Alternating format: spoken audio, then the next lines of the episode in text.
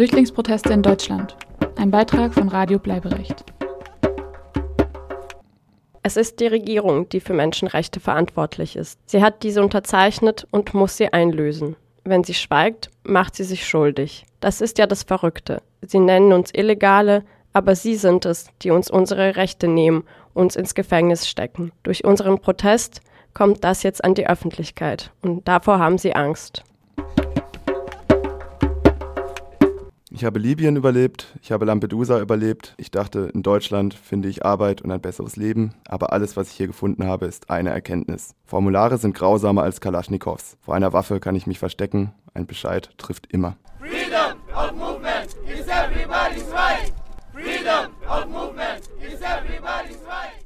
Anfang Oktober 2012 errichteten Flüchtlinge und deren Unterstützerinnen ein Zeltlager auf dem Oranienplatz. Die Gruppe war zuvor 28 Tage lang von Würzburg nach Berlin gelaufen, um auf ihre Situation aufmerksam zu machen und gegen die Residenzpflicht zu protestieren. Vorerst wird das Zeltlager geduldet. Der damalige grüne Bezirksbürgermeister Franz Schulz sagte zu diesem Zeitpunkt noch, wir unterstützen die politischen Forderungen der Flüchtlinge. Wir halten sie für richtig. Napoli Langer ist aus dem Sudan geflüchtet. Auf dem Oranienplatz formuliert sie die Forderungen der Bewegung. Wir haben drei Forderungen und werden so lange bleiben, bis diese erfüllt sind. Abschaffung der Residenzpflicht, Abschaffung der Flüchtlingslager und Abschaffung von Abschiebungen. Nachdem eine Gruppe von Flüchtlingen vor dem Brandenburger Tor in den Hungerstreik ging und damit ihre Anhörung auf bundespolitischer Ebene erreichte, besetzten rund 100 Flüchtlinge vom Brandenburger Tor und vom Oranienplatz die ehemalige Gerhard-Hauptmann-Schule in der Ohlaustraße in Kreuzberg. Das Bezirksamt duldet die Besetzung im Rahmen der Kältehilfe befristet bis März 2013. Die Schule wurde zur selbstverwalteten provisorischen Unterkunft, in der zeitweilig mehr als 200 Menschen lebten. Die Lebensbedingungen in der Schule wurden immer wieder als katastrophal beschrieben. Die Zuständigkeit wurde über Monate hinweg zwischen dem Bezirk Kreuzberg Kreuzberg und dem Berliner Senat hin und her geschoben. Der Plan der grünen Bezirksbürgermeisterin Monika Herrmann sah vor, die Schule in ein internationales Flüchtlingszentrum in freier Trägerschaft umzubauen und die Flüchtlinge auf verschiedene Unterkünfte aufzuteilen. Im März 2013 wird ein Einigungspapier zum Oranienplatz und der Gerhard-Hauptmann-Schule verfasst, das von Vertretern der Flüchtlinge unterschrieben werden soll. Die Flüchtlinge sichern zu, die Zelte abzubauen und die Schule zu verlassen. Die Einzelverfahren sollen geprüft werden, die Flüchtlinge sollen Beratung, Unterkunft und Unterstützung in ihren beruflichen Perspektiven erhalten sowie Deutschkurse besuchen dürfen. Das Papier gilt jetzt für 467 Menschen. Nicht alle Flüchtlinge stimmen dem Papier zu. Viele wollen ihren Kampfplatz nicht aufgeben. Anfang April kommt es auf dem Oranienplatz zu schweren Auseinandersetzungen zwischen den Flüchtlingen. Während einige Flüchtlinge den Oranienplatz radikal räumen, wollen andere auf dem Platz bleiben und für umfassendere Veränderungen im Asylrecht kämpfen. Die Zermürbungstaktik des Berliner Senats hat die Bewegung gespalten. Freedom of movement is everybody's right. Am 24. Juni 2014 boten Senat und Bezirksamt den Flüchtlingen in der Schule alternative Unterkünfte an. Der Senat verkaufte das als freiwilligen Umzug der Flüchtlinge. Das Bezirksamt Friedrichshain-Kreuzberg veranstaltete ein massives Polizeiaufgebot. Die Straßen rund um das Gebäude wurden abgesperrt. Rund 160 der geschätzten 200 Bewohner nahmen das Angebot an. Rund 40 Flüchtlinge weigerten sich, das Gebäude zu verlassen. Michael Gassen, Polizeisprecher. Ähm, ja, wir ähm, sind heute hier, um die Mitarbeiter des Bezirksamtes ähm, bei ihrer Arbeit äh, zu unterstützen. Derzeit ähm, finden Gespräche ähm, auf dem Gelände der ehemaligen Schule statt. Man ähm, wird von äh, Seiten äh, des Bezirksamtes die Bewohner dazu bewegen, das Schulgelände zu verlassen. Hier setzt man auf die Freiwilligkeit der Bewohner. Ein Großteil ist mittlerweile auch schon in Ausweichunterkünfte ähm, untergekommen. Derzeit laufen noch die Maßnahmen. Unsere Aufgabe besteht es darin, außerhalb der Schule den Bereich freizuhalten, abzusperren, damit die Mitarbeiter des Bezirksamtes auf dem Schulgelände arbeiten können. Ähm, wir sind heute den ganzen Tag über auch in den Abendstunden mit rund 900 Beamten im Einsatz. Was als vermeintlich freiwilliger Umzug vom Bezirksamt angedacht war, wurde zu einem zermürbenden Kräftemessen zwischen den Flüchtlingen, der Politik und der Berliner Polizei. Um die Räumung der Schule zu verhindern, kündigt einige der Flüchtlinge an, sich vom Dach der Schule zu stürzen, sollte die Polizei das Gebäude stürmen. Manche haben entschieden, dass wenn die Polizei in die Schule kommt, sie vom Dach springen werden. Journalisten wurde der Zutritt zum Gebäude durch das Bezirksamt verweigert. Es ist jetzt so, dass seit drei Tagen ähm, äh, ganze Straßenzüge gesperrt sind, nur wegen dieser Polizeiaktion. Das ist vollkommen unverhältnismäßig.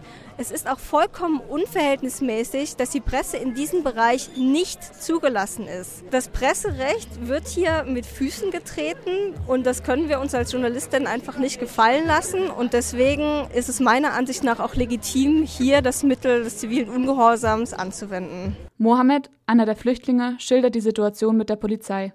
We surrounded by thousands of police. There is two buildings wir sind hier von tausenden Polizisten umgeben. Es gibt zwei Gebäude neben der Schule. Dort oben auf dem Dach sind die Polizisten, sie sind dort 24 Stunden am Tag. Sie fotografieren und filmen uns den ganzen Tag. Wir fühlen uns, wie als wären wir Kriminelle. Das stimmt nicht. Wir sind keine gewalttätigen Menschen, wir verlangen nur unsere Rechte. Warum werden wir so behandelt in einem Land, das sich zu den Menschenrechtskonventionen bekennt? Nun verweigern sie sogar Journalisten, uns zu treffen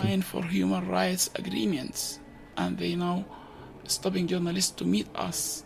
Am Abend des 2. Juli kam es in Verhandlungen zwischen Besetzern und Bezirk zu einem Ergebnis. Die verbliebenen Flüchtlinge unterschrieben per Mehrheitsentscheid eine Einigung, die ihnen erlaubte, in der besetzten Schule zu bleiben.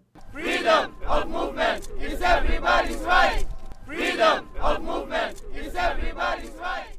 Ende August allerdings bekamen die ehemaligen Bewohnerinnen des Oranienplatzes und der Gerhard-Hauptmann-Schule die niederschmetternden Bescheide der Ausländerbehörde.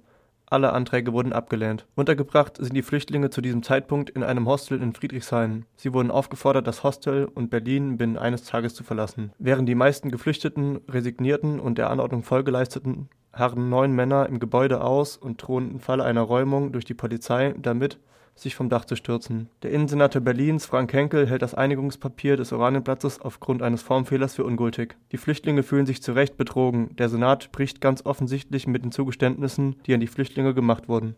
Wir gehen davon aus, dass es in keinem einzigen Fall eine positive Entscheidung geben wird. Es zeigt sich, dass die Ausländerbehörde die rechtlichen Grundlagen nicht zugunsten, sondern zulasten der Betroffenen auslegt. Es handelt sich nicht um umfassende Prüfungen, sondern um pauschale Eilverfahren. So Rechtsanwältin Berenice Böhlow, die viele der Flüchtlinge vertritt. Community pushing you with many things.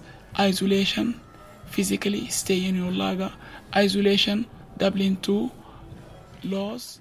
Die Gesellschaft zwingt uns zu solchen Mitteln, mit Isolation zum Beispiel. Die physische Isolation, wenn man das Lager nicht verlassen darf. Mit den Dublin-II-Verordnungen, mit deutschen Asylgesetzen, mit Bürokratie, mit Frontex und mit rassistischer Diskriminierung wegen unserer Hautfarbe. Du kannst dir vorstellen, wie man sich hier fühlt. Nach einem Jahr, nach sechs Monaten oder nach fünf oder zehn Jahren. Du weißt nicht, was die Zukunft bringen wird, da du geflüchtet bist aus deinem Land. Wir sind doch schon vor etwas geflohen. Wenn du dann denkst, dass sich deine Situation verbessern wird und du dich dann hier mit diesen Gesetzen konfrontiert siehst, dann musst du kämpfen. Du hast nichts zu verlieren. Das ist alles. Deshalb haben sie sich so entschieden. Sie haben nichts zu verlieren. Sie haben schon so viel verloren.